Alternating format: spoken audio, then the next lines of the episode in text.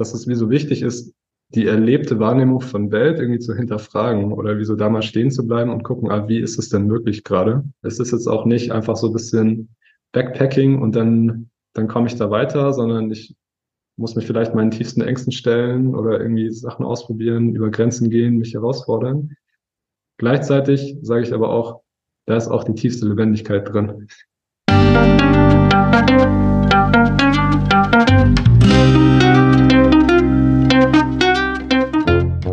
Schön, dass du wieder reinhörst. Ich begrüße dich ganz herzlich beim Ich Wir Alle Podcast. Wir bei Shortcuts laden hier interessante Personen ein, die uns zu den Themen Selbst, Team und Werteentwicklung inspirieren.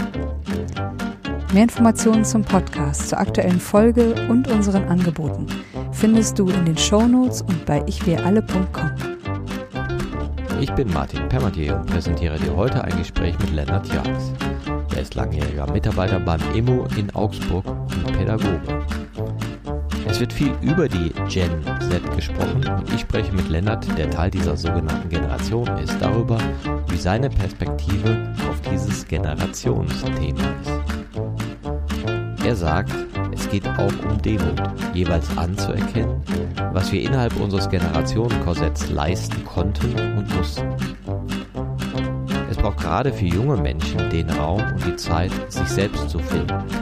Insbesondere in Zeiten, in denen alte kulturelle Muster sich nicht einfach fortsetzen lassen. Bevor das Gespräch beginnt, noch der Hinweis zu unserem Netzwerk für Wachstumsgefährtinnen.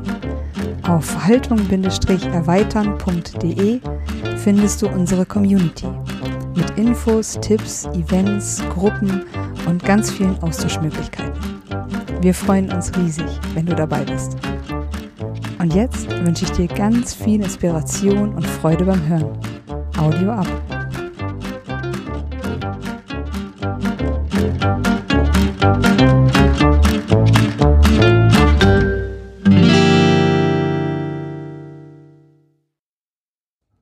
Hallo hier bei Ich für alle. Ich freue mich heute besonders Lennart Jax zu begrüßen. Hallo Lennart. Hey Martin. Lennart, du bist Pädagoge, Coach und hast auch lange am IMO gearbeitet, im IMO Augsburg. Das wird dem einen oder anderen was sagen. Vielleicht magst du was zum IMO sagen, bevor wir dann zu den vielfältigen anderen Tätigkeiten kommen, die du sonst noch machst, weil du einer der Vertreter bist von der Generation Z, der sich auch viel darum kümmert, wie die Generation Z vielleicht angesprochen werden kann und möchte und was sie vielleicht braucht auf ihrem Weg zur Selbstfindung. Und darüber will ich mich heute mit dir unterhalten. Was war deine Rolle beim IMO und was genau ist das IMO? Ja, vielen Dank erstmal. Freut mich. Genau, das IMO ist vor 30 Jahren gegründet worden und es war das Institut für Management und Umwelt. Und da hat das IMO geholfen, Prozesse effektiver zu machen und nachhaltiger zu machen. Wir schauen, dass ihr als Unternehmen effizienter seid, dass ihr Ressourcen spart und dass ihr noch mehr Geld verdient und euch mehr Geld bleibt. Und es hat sich dann über 30 Jahre so entwickelt zu immer mehr Organisations- und Selbstentwicklung. Und so würden wir auch sagen, gerade was wir, das ist das, was wir machen. Weil die Erfahrung war, oft hängt es nicht an der Struktur, oder dass irgendwie Prozesse nicht effizient sind, hängt oft weniger von den Strukturen in der Organisation ab und viel mehr von der Innenwelt, von den Menschen. Also wie arbeiten die Menschen zusammen, wie reif sind die Menschen und was kommt uns in uns selber individuell, aber auch in uns als Gruppe oder als Team wie so in den Weg. Und das ist auch wie so der, der Fokus von der, von der IMO-Arbeit. Und ich habe, in 2020 war ich als Reporter für das Integrale Forum unterwegs und wollte da irgendwie jahrelang mich informiert mit Integral und fand das super spannend. Und dann wollte ich unbedingt Leute kennenlernen, die integral arbeiten, habe dann Interviews gemacht und wurde dann vom Integralen Forum gefragt, noch mehr unterwegs zu sein und kam dann als Reporter ans IMU, habe mich hier sehr gut verstanden mit den Menschen, durfte dann hospitieren in einem Training und dann angefangen als Werkstudent hier zu arbeiten. Und genau, bin ich bis jetzt hier und genau finde hier meinen Platz gerade am IMO. Ja, das IMO macht ja ähnliche Arbeit wie wir. Also auch Selbstentwicklung ist Organisationsentwicklung, sagen wir auch. Und die Modelle unterscheiden sich leicht. Ich habe gearbeitet, glaube ich, mehr mit dem Modell von Graves, Spiral Dynamics. Ja, das Haltung-Modell bezieht sich ein bisschen auf, auf mehr auf Jane Löwinger und andere Wissenschaftler, aber im Kern haben sie Ähnlichkeiten, aber auch Unterschiedlichkeiten.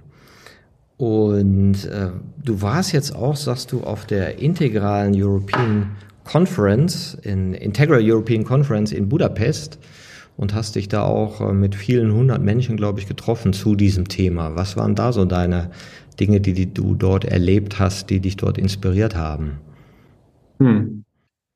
Also es war sehr spannend, Menschen aus aller Welt zu treffen und auch ich glaube, so am spannendsten für mich war tatsächlich Terry O'Fallon zu treffen und Kim Barter zu treffen, die ja irgendwie in der integralen Szene auch Größen sind. Und ich einfach sehr schön fand, die beiden zu sehen, zu umarmen und dann einen sehr persönlichen und menschlichen Kontakt auch zu haben. Und ich fand es ganz spannend, mal wie so die integrale Szene weltweit oder europaweit so kennenzulernen. Ich war sonst eher hier im deutsch-österreichisch-schweizerischen Gebiet unterwegs, um einfach zu merken, was da so so passiert, was da so abgeht. Und ich fand Einzelgespräche, die ich hatte, super. Von den Workshops war es mir oft sehr äh, zu trocken irgendwie, zu viel Frontalunterricht, eher so für eine ältere Generation vielleicht von Konferenz so. Und ich habe ja auch dieses Jahr hat das erste Mal das Integral Youth Gathering stattgefunden, das ich auch organisiert habe. Und da haben wir so sehr geguckt, auch was ist denn so eine Kultur oder eine Art von integraler Kultur, die wir uns wünschen oder die wir so leben wollen. Und das war so zwei Wochen davor. Und dann war die IC war so ein bisschen starr und rigide. Äh, gleichzeitig hat es mir viel Spaß gemacht und war auch, ich habe zwei Talks gegeben, war eine sehr schöne Erfahrung, da auch als Speaker da zu sein, die Erfahrung zu machen, und genau mich da so, mich da so ein Stück weit positionieren zu können auch. Und also ein Fazit davon war, dass ich wieso auch wieder mehr gerade gucken will, was ist, was ist relevant für mich oder wieso, was ist, was ist wie so rohes Leben, anstatt zu viel in Metatheorien und Metakonstrukten zu sein, um noch mehr differenzieren zu können, was jetzt welche Modelle wie integrieren kann und wie das noch größer und noch differenzierter aussehen kann. Also bin ich eine super schöne Qualität von Integral und ich glaube, für mich ist gerade wichtig, nochmal mehr ins Leben zu hüpfen. So. Ja, das finde ich total spannend und deswegen habe ich mich auch sehr auf dieses Gespräch gefreut. Ich hatte ja auch mal Gerd Klostermann hier, der ich glaube auch schon über 70 ist und einer der Urgesteine der integralen Szene in Deutschland ist und diese Art von Stories, wie waren das vor 25 Jahren, so erzählt. Und ich bin jetzt Generation X, du bist Generation Z. Ja, also sind wir schon wieder zwei Generationen weiter. Und da finde ich total spannend, was macht ihr denn jetzt eigentlich damit? Weil ich fand es auch super, als ich jetzt den Podcast mit Susan Cook-Reuter gehabt habe, die auch sozusagen ihre Story erzählt hat, nochmal mit Generationen zurück. Sprich äh, Jane Löwinger, die in den 20ern geboren ist, des letzten Jahrhunderts, wo sie so meinte, damals war das noch eben sehr verwissenschaftlicht. Ja, und jeder hatte so das Gefühl, ich habe das bessere Wissen, ja, und es gab auch Streit unter den Experten. Sie hat es dann geöffnet, sie hat es ins Transpersonale geöffnet, dann hat sich das ja noch mehr in die Arbeitswelt geöffnet, was auch vollkommen neu war, worum man in den 90ern auch gar nicht so dran gedacht hat. Und jetzt ist ja ganz spannend, also welche Art von Kinder bekommen solche Ansätze wie der integrale Ansatz oder die Ich-Entwicklung und was macht ihr damit? Und du hast jetzt gerade erzählt im Vorgespräch, ach, du bist gerade noch so erfüllt, weil du gerade einen Workshop für junge Leute gemacht hast. Ja, und da sagt man immer, ja, die, die Gen Z, ja, die wollen ja so viel. Ja, was wollen sie denn und was interessiert die denn an diesen entwicklungsorientierten Ansätzen? Hm. Ja, also der Workshop, der berührt mich immer noch. Der klingt auch richtig nach in mir. Es war auch, es ging ein Wochenende von Freitag bis Sonntag. Und als die Teilnehmenden weg waren, habe ich erstmal eine Stunde geweint, weil ich so berührt war von dem, was passiert ist bei den Teilnehmenden. Aber es war irgendwie auch super heilsam für mich. Also ich war ja auch, ja auch nochmal so miterlebt, meine Selbstfindung und irgendwie sowas, was in mir passiert ist an Irrwegen und Schmerzen und aber auch schönen Sachen. Und was ich auf jeden Fall merke in der Arbeit mit jungen Menschen, also einmal gibt es einen ganz hohen Leidensdruck bei vielen, die dann, was dann Depression heißt oder Orientierungslosigkeit oder Angst, Attacken oder einfach so komplettes Lost sein. So, ich weiß einfach, gar nichts, eher schon so, eine, so ein Ohnmachtsgefühl. Also gibt oft einen Leidensdruck und ganz viel Frustration von oft so ein, boah, ich habe gar nicht mehr ein Gefühl von, ich werde es wieder rausfinden können. Also die, die Welt ist so, wie sie ist, wie ich es gelernt habe in der Schule, wie sie aussieht, oder wie ich es gelernt habe in der Uni oder meiner Familie. Und da muss ich mich jetzt irgendwie anpassen.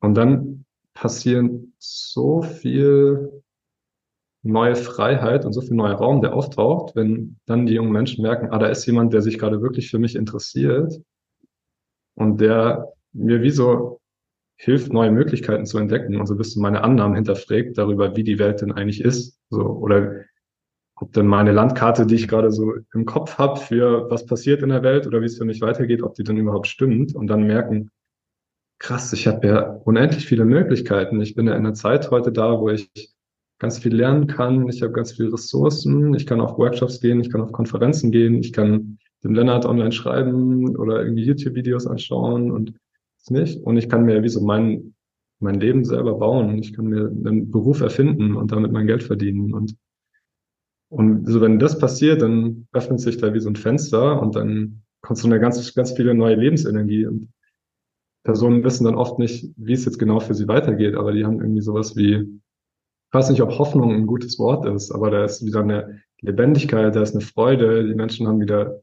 Lust auf die Zukunft und Lust auf ihr Leben. Und davor ist es eher wie so ein boah, jetzt ist so, das nervt mich irgendwie richtig, wenn ich dann junge Menschen höre, die so denken, ah, die beste Zeit meines Lebens ist vorbei. So, die Schule war die entspannte Zeit oder die Uni-Zeit war die entspannte Zeit. Und jetzt kommt sowas wie der Ernst des Lebens.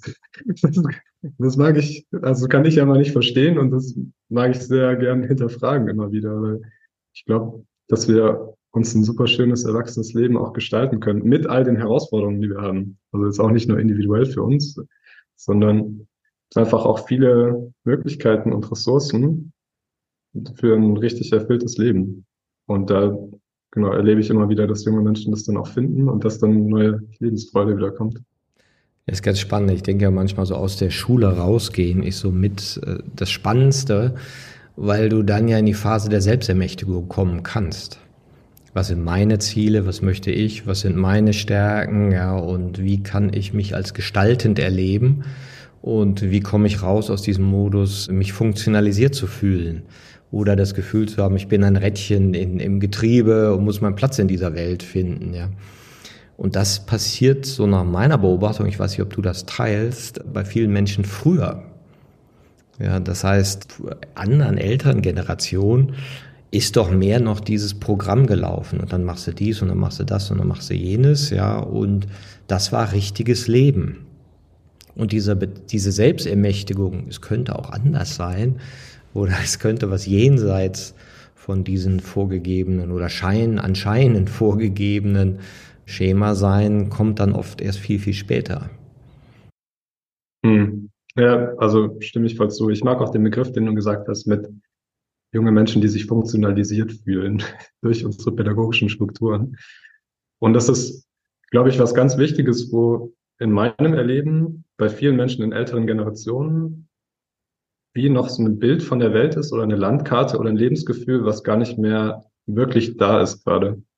Und dass junge Menschen das dann irgendwie so auch in der Schule übernehmen oder dann so ihre Eltern sagen, ja, mach doch was sicheres, studier doch was in dem Bereich und die Eltern wissen gar nicht, dass wir inzwischen AI-Tools haben, die in den nächsten Jahren den kompletten Bereich neu organisieren und mit Klimawandel und so weiter wir eh ganz anders zusammenleben werden wahrscheinlich so. Und dass was ganz Neues gerade auf dem Weg ist und diese Studiengänge gar nichts mehr von sicheren Arbeitsplätzen bringen so. Dass es wie so wichtig ist so diese die erlebte Wahrnehmung von Welt irgendwie zu hinterfragen oder wieso da mal stehen zu bleiben und gucken, ah, wie ist es denn wirklich gerade?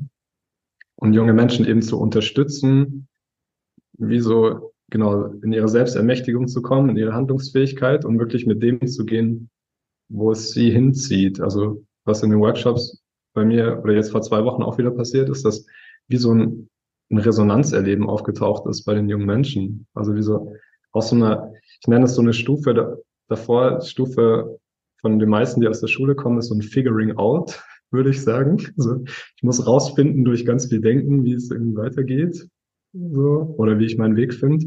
Und dann gibt es so eine nächste Stufe und die ist so ein, ah, ich habe ein Resonanzerleben von dem, was, wo es mich hinzieht, in Anführungszeichen, oder was für mich stimmig ist, oder was sich gut anfühlt und was sich nicht gut anfühlt. Und das ist eine ganz andere Art, sein Leben zu navigieren. Und das ist ganz wichtige Fähigkeit, die, die junge Menschen brauchen und mit denen das Leben dann auch ein anderes ist, wenn es mehr auftaucht. So.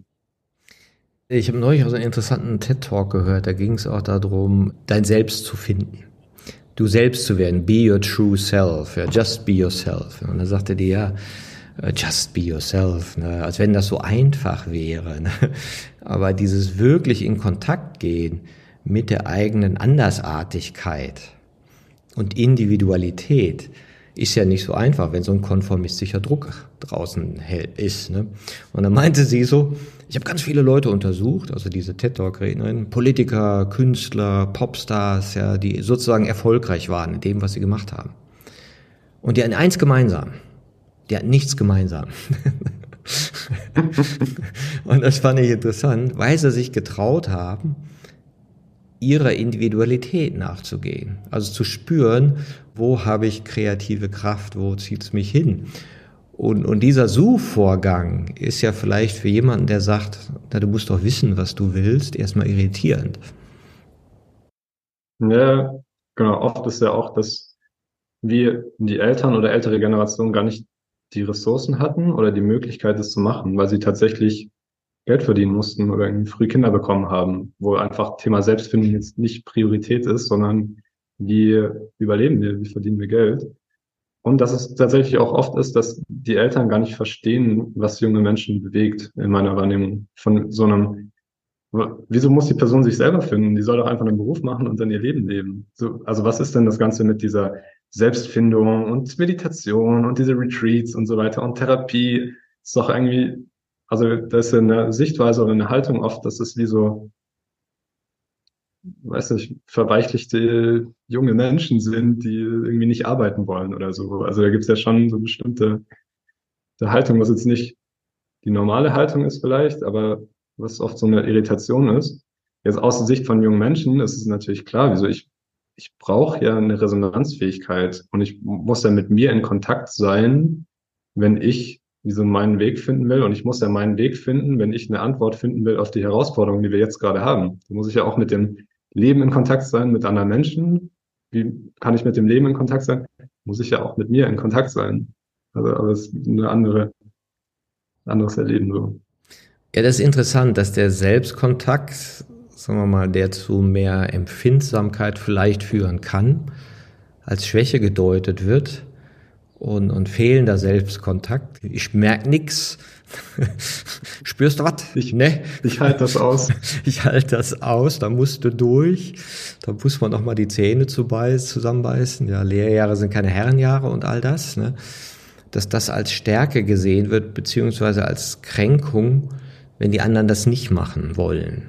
Weil wir haben es ja auch gemacht. Und das finde ich auch nochmal interessant, was mir oft begegnet in dieser Diskussion über Gen Z dass ich so denke, an euch wird ja so eine doppelte Botschaft gegeben.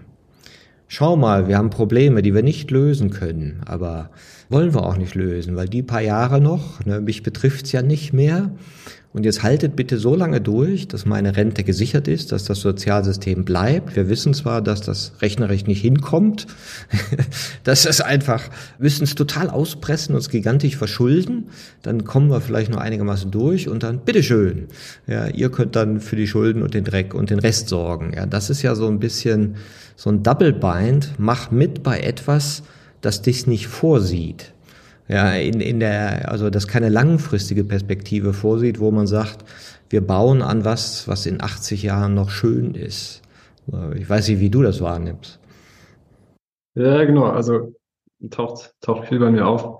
Oft ist es dann, wie ich das erlebe, auch bei älteren Menschen oder älteren Generationen, die dann sagen, ah, junge Menschen sind, fühlen sich nicht verantwortlich oder sind nicht zuverlässig, weil die an meiner Struktur auch nicht mitarbeiten, so. Und aus Sicht der jungen Menschen und aus Sicht von mir ist ich bin so frustriert gewesen mit Schulsystem, mit Unisystem, mit wie so bestimmten Strukturen, dass ich merke, ich mag da auch nicht mitmachen auf die Art und Weise. So. Und dann ist so ein bisschen auch die Frage, ja, was heißt Zuverlässigkeit oder so, was heißt das, so, wo liegt meine Verantwortung als junger Mensch? Liegt die dafür, das zu machen, was irgendwie ältere Menschen gut finden, so? Oder liegt es wirklich eine Welt zu kreieren, die für die Generation jetzt und meine potenziellen Kinder und die Kinder ihrer Kinder und die Kinder deren Kinder irgendwie über, also dass die Menschen da auch gut leben können, so.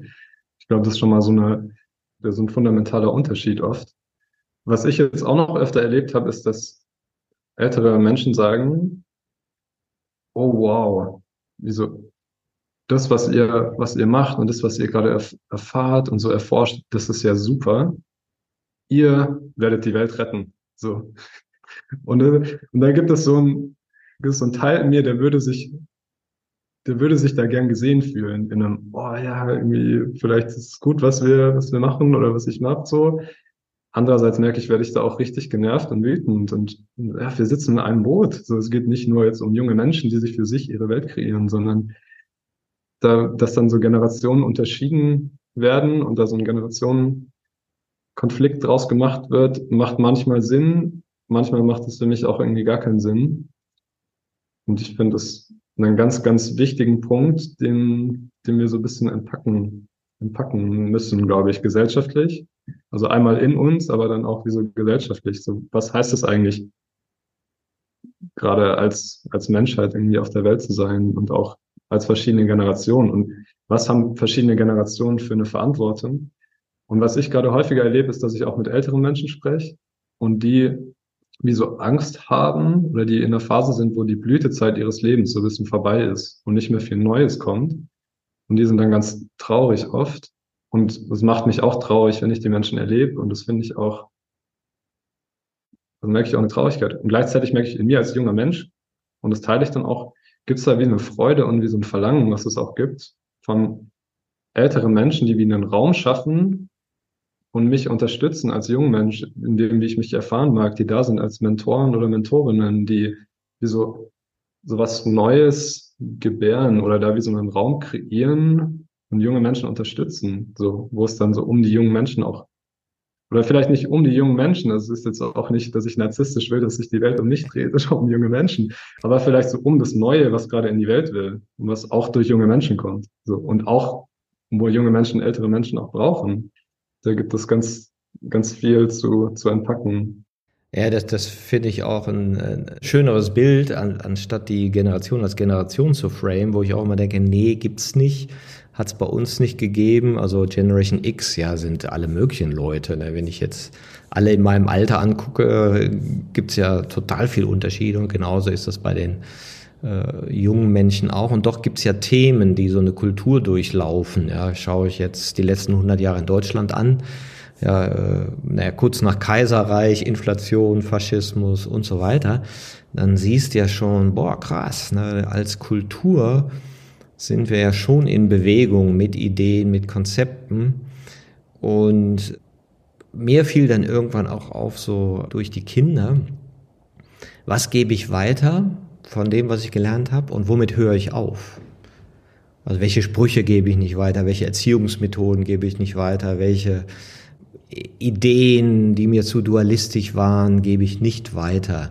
Ja, dass also jede Generation auch mit etwas aufhört was vielleicht nicht so lebensdienlich war, sondern vielleicht entweder Ideologie dienend oder einfach nur Tradition, Gewohnheit.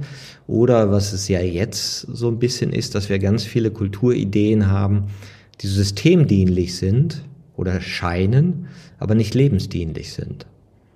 Also muss ja einer damit aufhören. Mhm. Ja, finde ich einen ganz guten Punkt. Auch so dieses Genau, geht darum, dass es lebensdienlich ist. Und ich habe ja Pädagogik studiert, das ist auch mein Bachelor fertig, äh, auch froh drüber gerade. Und da ist ja, genau, also ganz wichtige Frage, so ist, sind die pädagogischen Strukturen, die wir haben, gerade dem Leben dienlich? Da glaube ich, bin viele, sind sich viele Menschen einig, dass es nicht so ist. Ich wollte noch auf einen Punkt hinaus zu den Generationen. Das ist mir nämlich auch nochmal bewusster geworden auf der Integral European Conference, dass junge Menschen oft von ihrer Entwicklung, den Entwicklungsstufen, wenn wir jetzt das Haltungsmodell anschauen oder Spiral Dynamics oder Stages von Terry O'Fallon, in einer höheren Entwicklungsstufe sind als ihre Eltern oder als ältere Generation und Menschen, die 40 Jahre älter sind, die vielleicht auch einen, einen Doktor haben. Gleichzeitig haben junge Menschen aber nicht die Lebenserfahrung von den Menschen. Also wieso, als Potenzial können junge Menschen vielleicht sehr hohe Entwicklungsstufen aktualisieren oder so mitbekommen oder die Welt so wahrnehmen. Aber sie haben nicht die Lebenserfahrung, die ältere Menschen haben. Und das ist, glaube ich, auch ein ganz wichtigen Punkt, über den wir da mehr sprechen sollten. Wie können ältere Generationen vielleicht diese neuen Entwicklungsimpulse oder Entwicklungsstufen, die sich so, die mehr so auswachsen und irgendwie mehr Farbe bekommen, je mehr wir als Gesellschaft irgendwie auch weiterkommen, wie können die sich bereichern lassen davon? Und wie können junge Menschen auch wie so würdigen die Lebenserfahrung und irgendwie die der Lebenserfahrung, die bestimmten Sachen, die man halt lernt, wenn man mal Kinder hatte und irgendwie Familie hat oder irgendwie mal 30 Jahre in einem Betrieb gearbeitet hat. Da ist ja kein, kein Bezug dazu. Gleichzeitig verstehe ich, glaube ich, ganz gut so Prinzipien von Organisationsentwicklung. Aber ich glaube, das ist so ganz wichtig, dass wir da irgendwie zusammenkommen in dem Bereich. Ja, ich, ich glaube auch diese Versöhnlichkeit, die es braucht. Ja, jetzt bist du ja Pädagoge, du bist in der pädagogischen Organisation und hast ja auch Ideen. Ja, was denkst du denn, was braucht's denn, wo du sagst, ja, das ist sozusagen das, was wir wertschätzen können von dem, was da ist, wo wir sagen, boah, ist ja auch super. Wir haben ja auch eine Welt mit äh, Gesundheit, mit sozialer Ordnung, mit Rechtssicherheit, ja, in, mit den ganzen Einschränkungen, aber es ist schon deutlich anders als vor 100 oder 200 Jahren und mit auch den Möglichkeitsräumen. Was sind denn so Sachen, wo du sagst, ja, das hältst du für bewahrenswert und wo könnten vielleicht Perspektiven erweitert werden? Hm. Also ich mag mal bei der Schule anfangen und ich glaube, dass die Schule, ich habe angefangen Erziehungswissenschaft zu studieren, weil ich sehr unzufrieden war mit meiner Schulzeit und dem, was ich erlebt habe. Und nach und nach bin ich immer frustrierter geworden und habe so gemerkt, ah, okay, mich immer wieder gefragt, wie passiert Transformation in einem im Schulsystem, das wir haben, gerade, gerade auch in Deutschland, wo es nochmal irgendwie ein bisschen rigider ist. Und meine Position gerade ist, dass ich mich auch so ein bisschen distanziert habe momentan, weil ich das Erleben habe, dass von außen Unterstützung anzubieten nicht hilfreich ist. Und um es kurz zu machen, ich glaube, wir brauchen ein fundamental anderes Schulsystem momentan. Ein Vorbild, was ich sehe, ist LearnLife. Die machen so Lernhubs, die haben eins in Barcelona, die unterstützen gerade Hubs auf der ganzen Welt, die entstehen, was mehr so Lernzentren sind, wo junge Menschen hingehen und das sind wie so mehr so agile Klassenräume, wo man auch die Tische bewegen kann, wo man irgendwie gemeinsam lernt, auch mit verschiedenen Altern, themenspezifisch und es mehr so Learning Guides gibt, anstatt den Frontalunterricht mit mit Lehrenden. Und dann gibt es auch Eco-Hubs und verschiedene Sachen, wo junge Menschen, Kinder einfach auch praktischer arbeiten. Also ich glaube, das ist ein super Beispiel, wie, wo wir uns orientieren können, was neue Schulsystem angeht. Und die Uni, ich habe meine Bachelorarbeit auch geschrieben über Herausforderungen der Universität in der heutigen Gesellschaft. Und da habe ich nochmal so ganz viel Würdigung mitbekommen von den 800 Jahren Geschichte, die die Universität geschrieben hat. Die ist ja entstanden, so 1200 von der Kirche. War ja die Kirche, die so ihre Inhalte weiter verbreiten wollte. Und dann hat sie ja eine super erstaunliche Reise hingelegt dann und sich wie so getrennt von der Kirche und Wissenschaft, rationales Denken, die Aufklärung. Und da gibt es, glaube ich, sehr, sehr viel zu bewahren von der Institution Universität mit bestimmten Abschlüssen, mit einer bestimmten Wichtigkeit von was lernen wir für Dinge und wie bringen wir Menschen zusammen, dass sie gemeinsam Dinge lernen und sich irgendwie bereichern und forschen. Also ich glaube, die Institution Uni war zumindest mein Fazit, die brauchen wir und wir brauchen aber eine Universität, die viel mehr fun gesellschaftliche Funktionen gleichzeitig bedient. Und es gibt so ein Modell von der integralen Universität von Schiefer und Blessem, die darüber sprechen, aber wir brauchen individuelle Transformation. Wir brauchen aber auch gesellschaftliche Transformation. Wir brauchen Forschung von neuen Wissen und neuen Erkenntnissen, brauchen aber auch konkrete Handlungsweisen in Städten, in Ländern, in Kontinenten, weltweit. Also ich glaube, die Uni braucht da, oder ist gefordert, da noch viel ganzheitlicher zu werden in den verschiedenen Funktionen. Und ich glaube, wir haben auch schon sehr gute Konzepte dafür. wie das jetzt passiert an der Uni, weiß ich noch nicht. Jetzt mit ChatGPT und AI-Sachen ist natürlich auch viel im Wandel. Da bin ich mal gespannt. Aber jetzt zu sagen, wir brauchen keine Universität, wir haben alles Wissen online, wir brauchen auch keine Schule oder so, da halte ich nichts davon. Also wir brauchen aus meiner Sicht auf jeden Fall Bildungsinstitutionen, die aber in der heutigen Welt lebensdienlich sind für Kinder, junge Menschen, erwachsene Menschen, um wirklich das zu lernen, was gerade relevant ist. Ja. Es ist ja auch interessant, äh, wir haben ja die Community-Haltung erweitert und haben wir eine Gruppe Bildung und Haltung und eine Hochschule und Haltung. Weil ganz viele Leute interessieren diese Themen und die sind aber isoliert in diesen Organisationen. Oder verzweifeln auch. Ich hatte ja neulich mit Martina Schügraf auch so einen Podcast, ja, die auch sagte, so wie die Hochschulen organisiert sind, mit dem Funding und dem Geldeinwerben und diesen kleinen Königreichen und dieses abgeschottet sein von den anderen, ja, verzweifelste.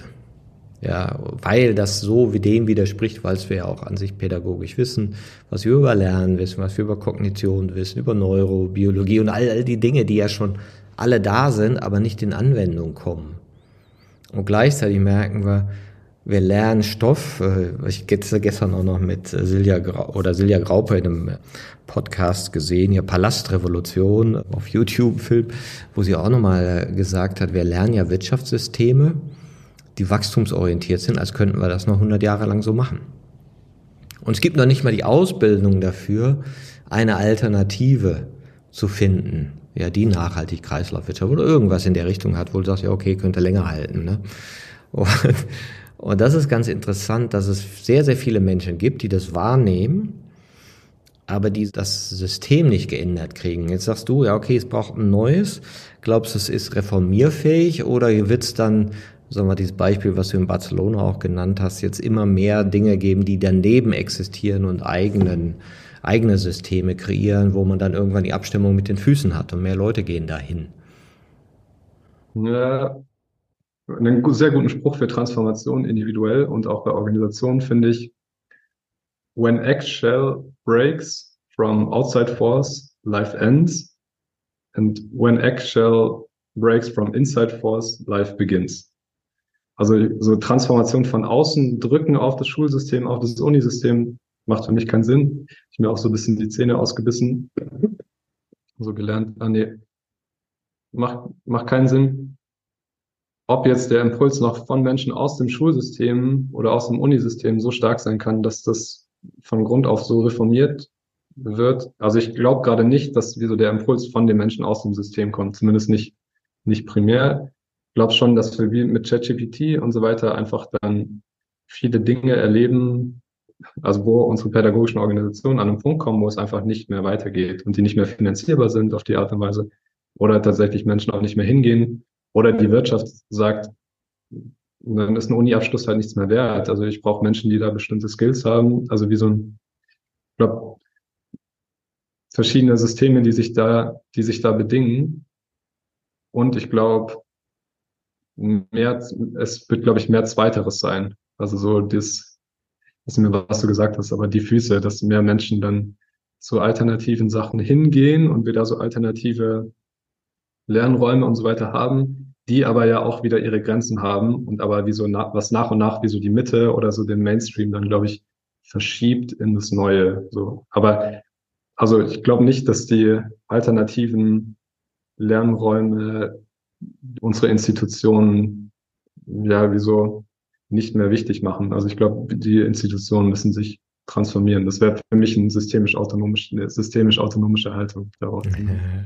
Genau. Und kriegst du das hin mit dem Personal oder wie es ja auch in der Wirtschaft ist, es, es gründen sich da neue Organisationen, die neue Art von Organisationskulturen haben, neue Art von Führungslogiken und dann, dann geht man dahin, ja, und oder wie man so sagt, der sozialer Wandel kommt nicht aus der Zentrale, also wird nicht beschlossen, sondern entsteht an den Rändern.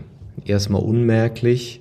Ja, hast du so Cluster, die so prototypen und ausprobieren, dann stabilisieren die sich, dann schaffen die festere Strukturen und dann skalieren die rein, ja. Und das wäre ja dann vielleicht auch was, wo so deine Rolle sein könnte. Ne? Jetzt sagst du auch, du hast ein Essay geschrieben zu, zu jungen Leuten. Was war da dein Thema? Hm.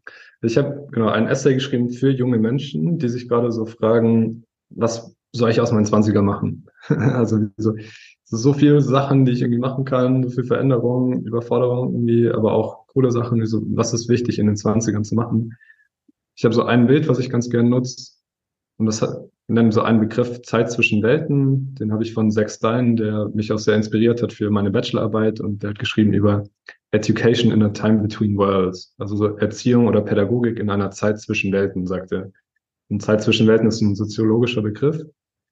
Den nutze ich ganz gern, einfach um dieses, worüber wir anfangs auch gesprochen haben, um auf das Phänomen zu gehen, Ah, es gibt wie so eine bestimmte gesellschaftliche Strukturen, die wir haben und eine Kultur und Landkarten, die zu einer alten Welt gehören, die gerade so ein bisschen am Auseinanderfallen ist. Und es gibt wie so eine neue Welt, die entsteht gerade.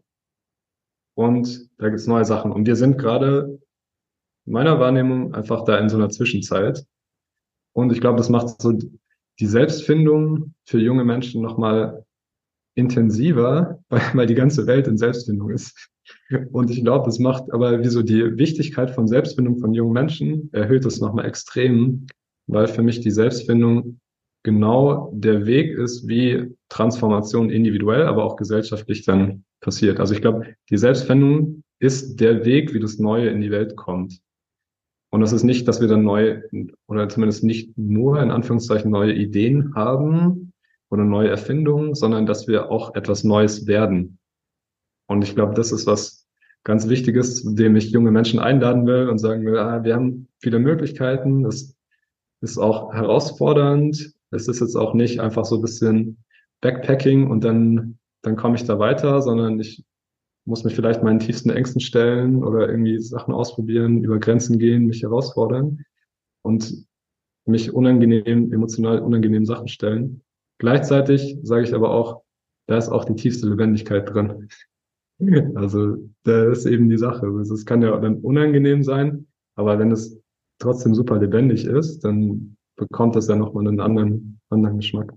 Und ich glaube, genau das ist es, was so das Wichtige ist, was auch dann so eine, erlebe ich auch in Coachings oder in Workshops, wo dann so eine Depression auf einmal weg ist. Weil es ist immer noch irgendwie unangenehm, aber da ist eine Lebendigkeit von so einem, ah, es kann sich etwas verändern. Oder wie so, zumindest bin ich mit mir in Kontakt gerade irgendwie so. Mhm. Also es, ja. ja, das ist ganz spannend. Du beschreibst ja diese Selbstfindung als einen Weg. Du hast ja im Vorgespräch auch so ein bisschen gesagt, ja, du siehst also verschiedene Schritte, auch vielleicht, weil du die gemacht hast oder die zu dir gekommen sind, wie auch immer, was, ob man das macht oder ob es einem geschieht, ist ja manchmal auch so eine Sache. Wie würdest du denn so einen Weg beschreiben oder was ist denn dieser Weg, den junge Menschen da gehen könnten? Mhm. Also genau, einmal noch zu Selbstfindung. Also wenn ich von Selbstfindung spreche, dann spreche ich jetzt größtenteils von Menschen so vielleicht so ab, ab 16 ungefähr, wo es wie so Fragen aufkommen von was mache ich aus meinem Leben? Und darin dann auch so, was, was heißt ein sinnerfülltes Leben? Und so die Phase von 16 bis vielleicht 29, so ungefähr, um das mal so biografisch einzuordnen. Was es für mich gab, und das ist wie so einmal meine Erfahrung, das sind einmal viel Reflexion oder viele Haltungsmodelle, Entwicklungsmodelle und verschiedene Recherche, die ich gemacht habe und auch Erfahrungen von anderen jungen Menschen, denen es ähnlich ging. So gibt es wie so drei, drei Phasen, die ich mal so beschreiben würde. Die habe ich auch so grob von Bill Plotkin. Das eine ist so Selbstfindung auf der Stufe des Schauspielers oder der Schauspielerin. Und das ist ein mich selber finden in verschiedenen sozialen Rollen. Also so, was, was denke ich politisch? Irgendwie, wer, also wie, wie fühle ich mich da? Wie positioniere ich mich da? Wie geht es mir in, in der Schule, in sozialen Gruppen? mit verschiedenen Rollen, die ich einnehme und dann wie so einen gucken, ah, wer bin ich denn, wie geht's mir denn als, ich habe dann als Parkplatzwächter gearbeitet oder auf dem Messeaufbau oder irgendwie viel Tischtennis gespielt und das war so meine Selbstfindung in Rollen und in einem gesellschaftlichen Kontext. Sagen wir so Phase des Schauspielers. Und dann gab es für mich was, und zwar irgendwie mit 18, ungefähr 17, 18, habe ich so gemerkt, boah, auf einmal war alles, was mir davor so Erfüllung gebracht hat, war leer. Und ich habe Tischtennis geliebt, ich habe in verschiedenen Teams auch gespielt, nur viel, viel Sport gemacht einfach und auf einmal war das so leer und ich konnte mich nicht mehr motivieren und habe mich so gefragt, was denn, was denn das ist. Und das hat sich dann ein bisschen, bisschen gezogen.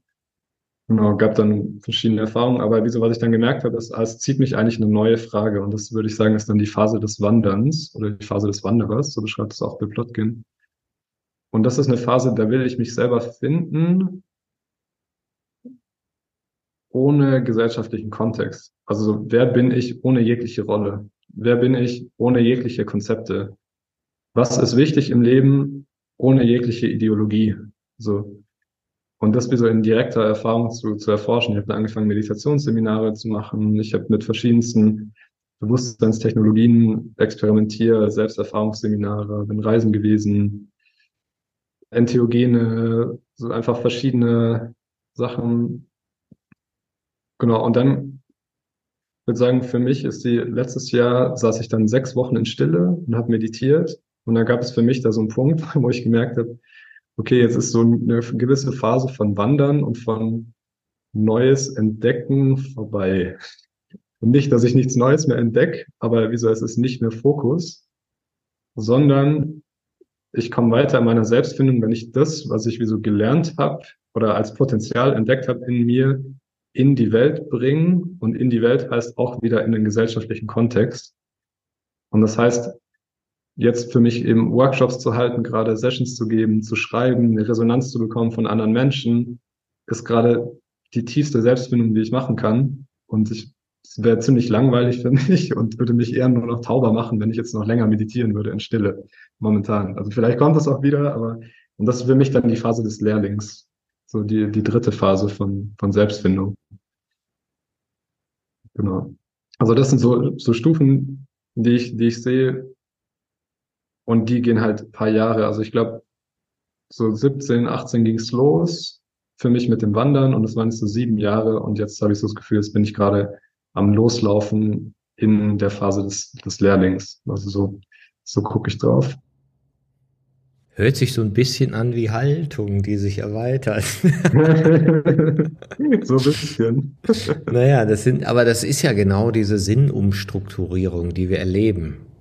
Ja, dass, dass wenn du eben in dieser einen Art von Ich-Erzählung bist, ich bin der, der, ja, ich kann gut äh, Tischtennis spielen, ja, ich kann toll Sport, na, ich bin in meinen Stärken und dann kommst du so in dieses, hey, ich möchte jenseits von Konvention, ich möchte postkonventionell sein, ja, die Freiheit von den anderen und aber auch die Freiheit von den Konventionen erleben, ja, die direktere Erfahrung mit gut, schlecht, wild, also diese emotionalen Raum erkunden ja, und, und dann diese in, in eine neue Ordnung kommen. Ja, das finde ich sehr schön beschrieben. Und trotzdem ist es ja immer individuell, wie es erlebt wird. Ja, und wahrscheinlich kannst du es als Schauspieler, Wanderer und Lehrling erzählen oder ich würde es halt irgendwie mit Haltung beschreiben, aber dahinter, das sind ja nur die Labels. Dahinter ist ja tatsächlich diese Bildung von einem neuen Ich oder einer neuen Ich-Erzählung, aber es ist ja noch mehr es kommt ja was hinzu, was du ja auch benennst, das Selbst. Was würdest du denn sagen? Was wird denn da gefunden? Ja, also ich glaube, wir finden so verschiedene, verschiedene Anteile von uns einmal. Also ich würde sagen, Schauspieler versucht sich zu finden in einer Rolle, so in, und vielleicht auch in, wer ist denn wirklich ich? Was ist denn wirklich mein authentischer Anteil? So und was ist jetzt nicht so authentisch? Und ich würde sagen, da ist auch, das ist eine ganz wichtige Phase von irgendwie Therapie oder nicht, dass es Therapie braucht, aber irgendwie von Heilung, also irgendwie und von Differenzierung. Wie wurde ich konditioniert? Was sind Introjekte in mir? Was sind, und was sind wirklich authentische Impulse und Bedürfnisse von mir? Und ich glaube, was wir dann wie so entdecken, ist, dass wir ganz, ganz viele verschiedene Teile gibt. Und es gibt es aber auch noch Archetypen, die irgendwie ein bisschen universeller sind. Und dann gibt es noch irgendwas wie pures Sein. Und ich glaube, das ist auch dann so, wie so der Hintergrund, der in der Phase des Wanderns dann so auftaucht. So, ah, es gibt noch sowas wie Sein, was ich bin, mit dem ich wie so verschiedene Bewegungen auf der Leinwand so an, angucken kann. Und dann, genau, passiert, kommt das noch auf oder der, manche sagen auch Zeuge dazu, dann so. Und dann, genau, gibt es da einfach noch eine immer weitere Bewegung. In meinem Wort von Selbstfindung beziehe ich auch mit ein, dass es eine kollektive Selbstfindung geht. Also es geht, Selbstfindung dreht sich nicht nur in mir um mich, sondern dreht sich auch im, mit welchen Gruppen oder mit welchen, mit welchen Menschen oder wie weit ist mein, mein Zugehörigkeitsraum, so, der sich dann auch, auch erweitert. Also irgendwie mein, meine Familie, mein Land, Kontinent, die Welt, die Earth Community, wie Thomas Berry oder Bill Plotkin sagen. Das ist ja ein schönes Wort dafür. Das erweitert sich natürlich auch und das würde ich auch sagen, finden wir als Teil von uns selber so auf der Reise. Ja, das ist, das finde ich ja einen sehr spannenden Punkt, weil ich glaube, da ist ja manchmal so, so eine Irritation oder so ein Missverstehen. Jetzt, dass, dass man denkt, ach, diese Selbstfindungstypen, das sind alles Egoisten. Ja, weil mach doch einfach mit grübel nicht rum, mach nur depressiv, ne, wirst äh, den Weltschmerz kannst du eh nicht tragen, ja, das kommt, wie es kommt und so weiter. Ne? Und diese, dieser Bezug zum Selbst, und das finde ich, hast du jetzt ganz schön ausgedrückt, da würde ich gerne nochmal nachfragen, ja. Weil du sagst, hat ja auch was damit zu tun, dich in die Welt zu bringen oder dich eben ja auch als Teil der Welt zu verstehen. Genau vielleicht ist Selbstwerdung ein besserer Begriff dann als Selbstfindung, weil Selbstfindung vielleicht so die Annahme kreiert, ich finde dann irgendwas und dann bin ich das oder dann habe ich es gefunden, dann bin ich fertig. Selbstwerdung ist, drückt vielleicht mehr den Prozess aus davon. Aber genau, das ist wie so ein, ich glaube, wir finden bestimmte neue Räume, neue Anteile, neue Erfahrungen, neue Wahrheiten in uns oder in der Welt. Und dann gibt es einen ganz wichtigen Aspekt von manche sagen dann Verkörperung oder Integration oder Selbstwerdung von in die Welt bringen. Und ich glaube, das ist gerade das, was mir so Spaß macht jetzt bei Workshops oder so, dass ich merke, da passiert was in mir mit meinem Selbst, wenn ich da einen, einen Workshop halte oder so. Also da passiert was von Verkörperung, von Integration und wie so von Selbstwerdung und von was wie so was, was in mir auftaucht, als Potenzial in die, in die Welt zu bringen. So. Ja. Das würde mich auch mal interessieren, weil das ist ja, ist ja interessant, wenn man so Workshops gibt. Ne? Du kannst ja berauscht sein von dir selbst. Ja. Du bist auf Sendung, hast Publikum, immer schön, wie das da auf der Bühne. Ne? Und, und denkst, oh, ich bin der Checker. Das ist ja so ein möglicher äh, Haltung, sage ich mal. Und die andere ist ja, boah, wir, wir gehen hier in Resonanz und wir machen einen Raum auf. Ja, hört sich ein bisschen esoterisch an, aber irgendwie merkst du, hier werden jetzt Dinge ausgedrückt, Sachen gefühlt, in Sprache gebracht, die normalerweise ungesehen sind. Ja, also wir, wir überraschen uns und machen etwas sichtbar, was wir irgendwie als angenehm, heilsam, weiterführend, inspirierend empfinden. Ja, und wie erlebst du diese, diese Differenzierung oder erlebst du das überhaupt? Ja, ja voll. Und das ist, glaube ich, was ganz Wichtiges, auch nochmal so, nochmal so auf die Integral European Conference kurz zurückzukommen, wo wir auch gesprochen haben mit Generationen oder was ich gemeint habe mit Frontalunterricht. Ich glaube, das ist so ein ganz wichtiger Punkt, den ich so erlebe und viele junge Menschen auch. Wieso wir, wir brauchen keinen Held, der uns sagt, wie es geht, unbedingt. Oder wieso den, der, der, der alles mit uns macht, so, sondern was ja ganz wichtig ist und das glaube ich auch glaube, so von meinem Persönlichkeitstyp ist eine Qualität, die, die glaube ich auch mehr, mehr was ist, was natürlich ist für mich, dass ich viel zuhöre und wie so, in wie so einer lauschenden Haltung bin, von was bringen denn Menschen mit. Also auf dem Workshop hatte ich zum Beispiel jetzt ein Board mit, was sind denn die tiefsten Fragen gerade? Und da konnten alle Menschen so dynamisch immer wieder hinhängen, Fragen, die sie haben, wenn die sich verändern, umschreiben oder auch wieder abhängen. Und dann konnte ich natürlich, wie so beim Sprechen von dem, was ich wichtig finde, immer wieder darauf eingehen, auf die Fragen so. Und es war für mich jetzt auch nicht so ein, ah, ich, ich baue mir jetzt mein Selbst beim Workshop halten, sondern ich hatte tatsächlich mich irgendwie viel vorbereitet und mehr so mich leer gemacht tatsächlich und so geguckt, was ist denn wirklich relevant und mich, hier am IMO arbeiten wir auch mit dem U-Prozess viel und wir stimmen uns wie ein in das höhere Potenzial von Organisationen, aber auch von Menschen. Und dann versuchen wir, das so zu begleiten. Und das habe ich auch gemacht für den, für den Workshop. Und es hat dann eher eine Qualität von Lauschen, Nachfragen und wie du gemeint hast, genau, Raum aufmachen. Und das ist ja auch nicht willkürlich. Da gibt es ja so bestimmte Prinzipien, die, die dafür wichtig sind. Aber dann ist es auch mehr eine dienende Haltung, in, de, in der ich bin, die aber auch was mit mir macht trotzdem. Also wie, so, wie ich ja auch gemeint habe, so eine Stunde danach geweint und irgendwie, wo ich auch da bin. Und eine Intention für mich ist auch Verantwortung und Verletzlichkeit zum Beispiel. Also dass ich wie mich verantwortlich fühle für eine Klarheit im Raum, dass ich den Raum halte, dass ich eine gewisse Führung gebe, dass sich Menschen sicher fühlen, dass da eine Richtung da ist, ein roter Faden. Und dass ich gleichzeitig auch in der Verletzlichkeit bin. Irgendwie mit Themen, die bei mir auftauchen, dass ich nicht die starke Person sein muss, die alles weiß, weil das ist ja auch wieder ein Prinzip, das kreiert dann keinen neuen Raum für die, für die teilnehmenden Menschen. Wenn ich denke, ich weiß alles und die anderen sind zu dumm und müssen einfach nur wissen, was ich weiß und dann wird es ihnen besser gehen. Genau, also es sind ja auch wieder dann verschiedene, verschiedene Haltungen von Workshops halten, von Arbeiten und von, von Entwicklung und Entwicklung begleiten. Ja, das, das finde ich, ist auch immer eine ganz spannende Herausforderung, sich auf dieses Nichtwissen einlassen, diese, die, dieses, was, was entsteht in der Co-Kreation.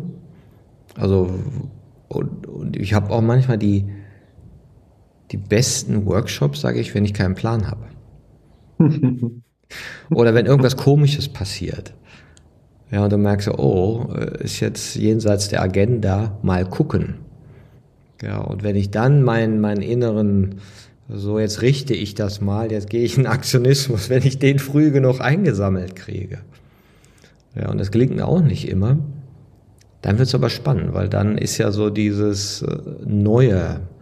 Und das finde ich ja auch interessant, dieses, dass wir uns ja sehnen nach etwas Neuem, ist ja oft in Organisationen, wir wollen, dass es irgendwie anders wird, aber es soll bitte auch nicht anders werden.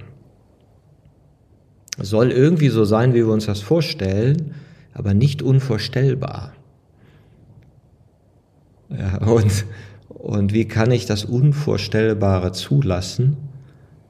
Ja, weil es nicht verstellt ist. Da, da habe ich keine Vorstellung, also steht auch nichts vor mir, da ist der Raum leer. Da ist es unverstellt. Ne? Hm. Ja, also ich stimme da, stimme da voll zu. Ich mag es nochmal nochmal wie so in meinen Worten ausdrücken, weil ich es auch erlebt habe in der Ausbildung bei dir letztes Jahr, dass es wie so, genau, du hast gemeint, oft ist, ist es hilfreich, wenn wir gar nicht so wissen, was passiert, so, oder da so ein bisschen da so mitgehen mit dem, was emergiert. Gleichzeitig, und das habe ich bei dir auch so erlebt, und das finde ich auch wichtig zu sagen, ist es ja nicht so ein, ja, wir gucken einfach mal, so. Also der, dieser, der Prozess von Emergenz ist nicht willkürlich würde ich damit sagen. Es gibt gewisse Prinzipien und es gibt dann gewisse Dinge, die wir sehen, ah, okay, das Phänomen taucht gerade auf.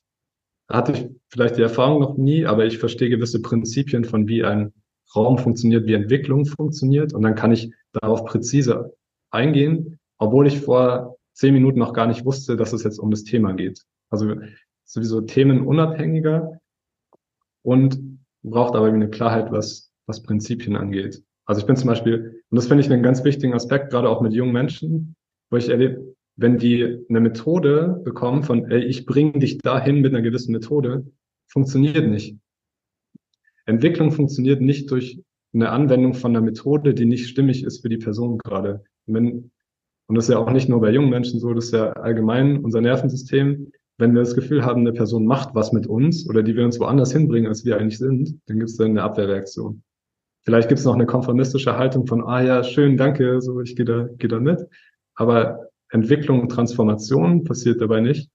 Das heißt, was wir brauchen, ist, dass wir wie Entwicklung und Transformation begleiten, wie sie passiert und wie so gewisse Prinzipien lernen von, wie das überhaupt passiert, Entwicklung und Transformation. Und das habe ich auf jeden Fall bei dir erlebt und das ist, glaube ich, auch eine Stärke an, an IMU hier, die das begleiten zu können in einem Nichtwissen, aber trotzdem in der Klarheit von Prinzipien, die Emergenz, Emergenz braucht.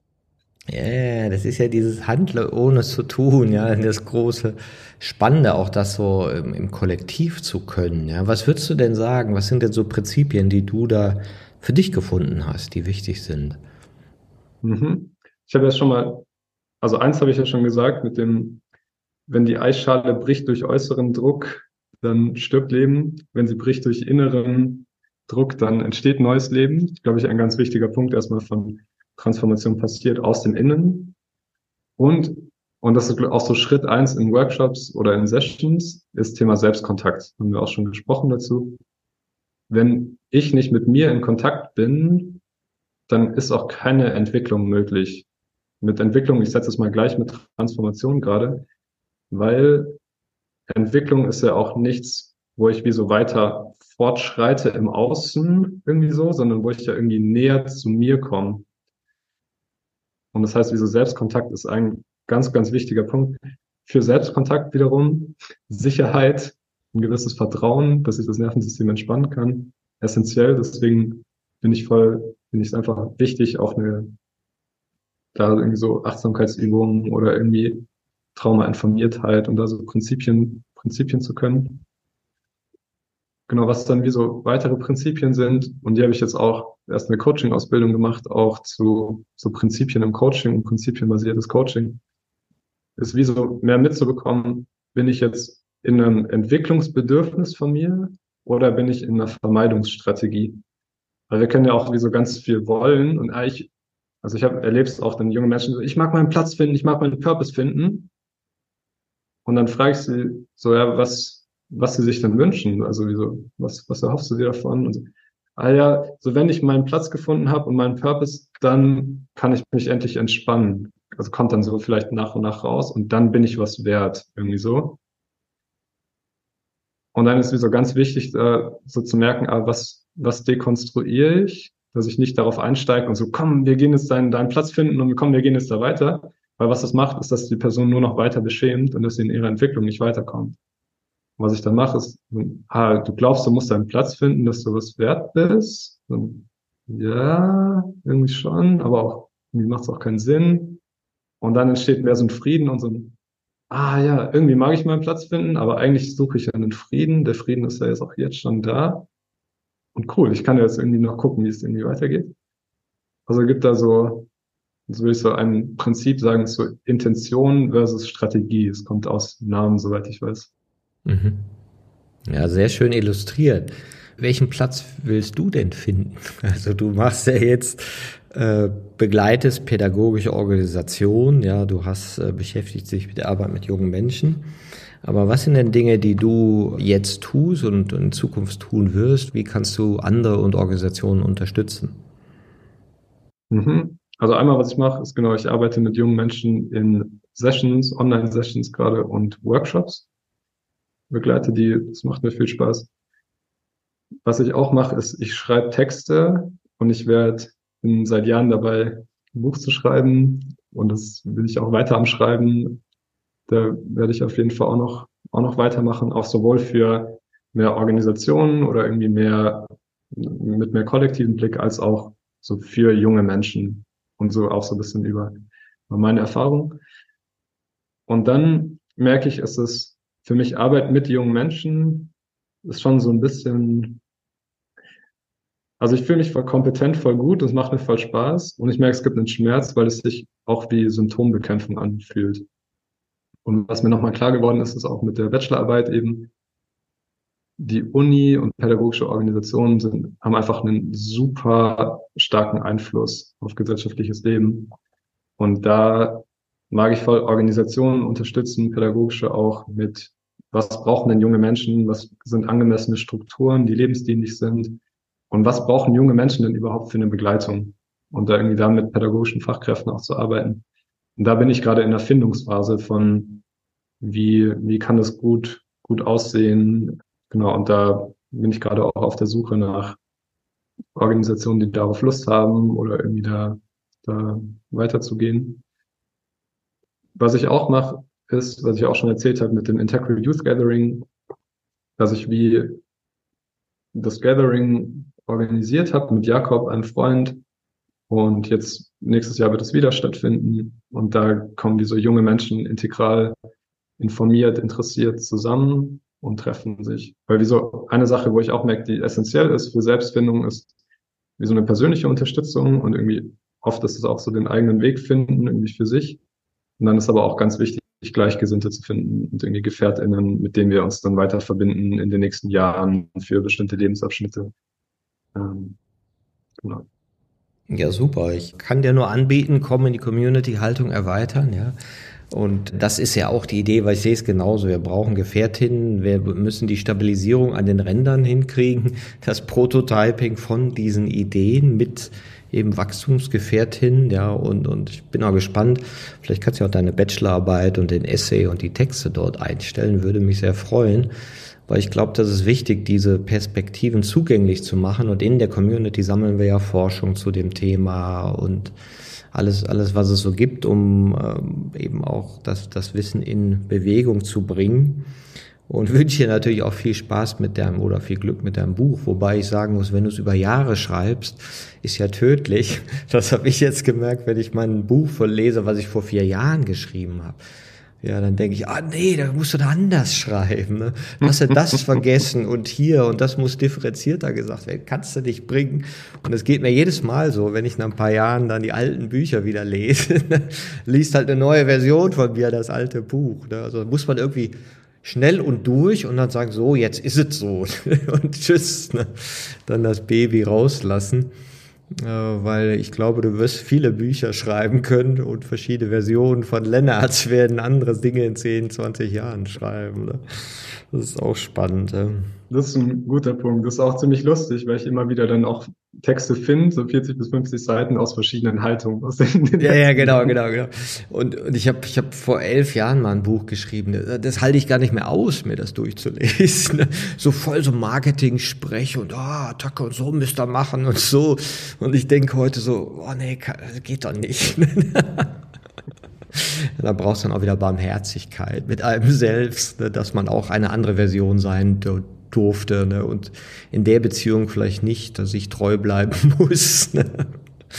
Ja, das ist ja auch mit sich selbst aufhören, ja, das, das also eine, äh, jemand sagte mal, wenn du deine Haltung erweiterst, wirst du dir auch fremd. Hm. Ja, und, und, und weil du das, was du mal geglaubt hast, oder wie jemand mal sagte, ich bin 25 Jahre lang in diesen Konzern gegangen und habe mich einfach damit arrangiert, dass man hier halt so und so ist. Dann hat mich das befremdet. Ne? Und ich wurde mir selbst fremd und fing an, mir andere Aufgabengebiete zu suchen. Das fand ich auch eine schöne Beschreibung. Ja, hm. ja voll, finde ich auch. Und ist ja auch wie so auch wieder ein notwendiges Entwicklungsprinzip, egal ob wir jetzt über die Zeit zwischen Welten sprechen, so von so kollektiver Entwicklung oder von individueller, dass wir halt in Phasen von Destabilisierung sind, in Phasen, wo wir uns fremd sind, wo uns die Welt fremd ist und wo was ganz Neues auftaucht. Transformation heißt ja auch nicht, dass sich wie so, so ein bisschen Inhalte bei uns verändern, sondern wir bekommen ein ganz neues Betriebssystem. Oder so, auf einer Stufe gibt es den Weihnachtsmann und auf einer Stufe gibt es den nicht mehr. Also es ist eine ganz andere Welt, die es dann gibt. Ja, und auf einer Ebene gibt's die Wachstumsgesellschaft und dann gibt's halt die Kreislaufwirtschaft und Nachhaltigkeit vielleicht dann irgendwann mal hat. Ja, könnte ja sein. Ne? Jetzt vielleicht noch zum Abschluss so, ähm, jetzt live hier, Gen Z, du darfst sprechen, ja. Was sind denn so, so Dinge, wo du sagen würdest, ja, das könnte helfen, dieses Missverstehen, was vielleicht da entsteht, zu öffnen? oder, oder sinnvoller gestalten? Gibt es so ein paar Dinge, die dir so mitgeben könntest? Mhm. Also das erste Wort, was bei mir auftaucht, ist irgendwie Demut tatsächlich. Und das ist jetzt auch nicht, nicht an andere gerichtet. Also ich glaube, das ist an Gen Z selber gerichtet, aber ich glaube an uns Menschen allgemein, eine Demut vor Entwicklung, vor Veränderung und vor Menschlichkeit oder anderen Menschen. Also ich glaube, das ist wie sowas, so ein essentieller Punkt, einmal in der Demut und der Menschlichkeit und so ein wirklich neugierig rausfinden wollen, wie geht es denn der anderen Person? So, was kommt uns denn in die Quere? Wovon sprechen wir überhaupt mit Generationenkonflikt? Und einfach sich mal hinzusetzen, gemeinsam und so zu gucken, ah ja, so wie, wie geht's mir denn wirklich? Und was, was denke ich denn alles? Und habe ich das übernommen oder denke ich das wirklich? Und was passiert da? Und für Gen, Gen Z, Gen Z, also ich glaube, so ein ganz tiefes Anliegen von mir ist Unterstützung dabei, den eigenen Weg zu finden. War wie so ganz, ganz allgemein gesagt, aber wie so, ich glaube, so als Gen Z gesprochen an ältere Generationen wünsche ich mir ein Vertrauen in meinen Entwicklungsimpuls. So. Und ich merke schon auch einen, einen Frust, wenn ich jetzt davon spreche, weil so ein Satz, der schon kommt, dass zumindest nicht mein Entwicklungsimpuls unterdrückt oder verhindert wird. Und da ist schon auch eine Wertung drin. Aber dass ich mir eine Unterstützung wünsche, bei dem rausfinden, was denn für mich stimmig ist und was denn wie so Neues in der Welt auch stimmig ist. Und ich glaube, das ist wieder was, was unabhängig ist von Gen Z, wo, wo sich auch ältere Menschen oft nicht mit eingeschlossen fühlen, wenn es dann um das Neue geht und auf einmal geht alles nur noch um junge Menschen.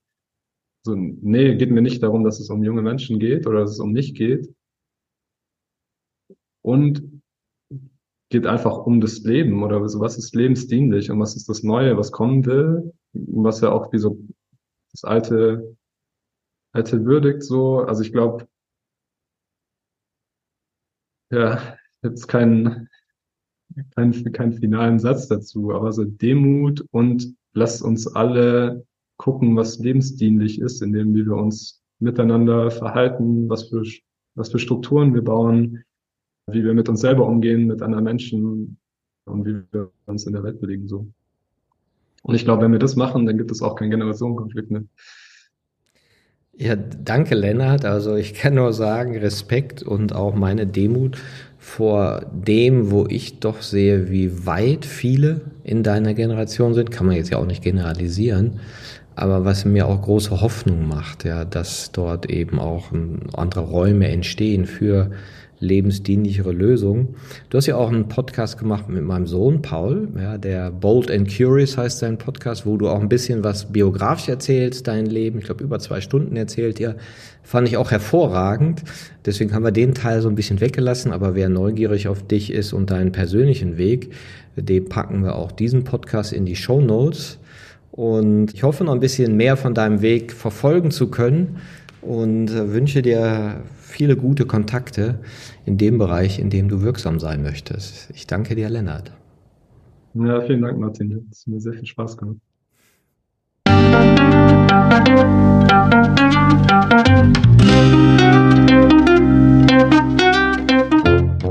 Das war eine Folge von Ich, wir alle, dem Podcast und Weggefährten mit Impulsen für Entwicklung. Wir bei Shortcuts begleiten und unterstützen Unternehmen bei der Entwicklung von zukunftsfähiger Führung, Kommunikation, Unternehmenskultur und Design. Mehr Infos zu unseren Angeboten, dem Podcast, der aktuellen Folge und zu unserem Buch Ich, wir alle, 24 Transformationsgestalterinnen geben wegweisende Impulse für die Zukunft, findest du unter www.ichwiralle.com. Wir freuen uns über dein Feedback zur Folge und deine Bewertung des Podcasts bei iTunes. Bitte stell uns gerne Fragen zum Podcast und mach Vorschläge für Themen und Interviewpartnerinnen, die dich interessieren würden. Und zu guter Letzt, schau gerne bei uns über den Kreuzberg vorbei. Wir lieben Besuch.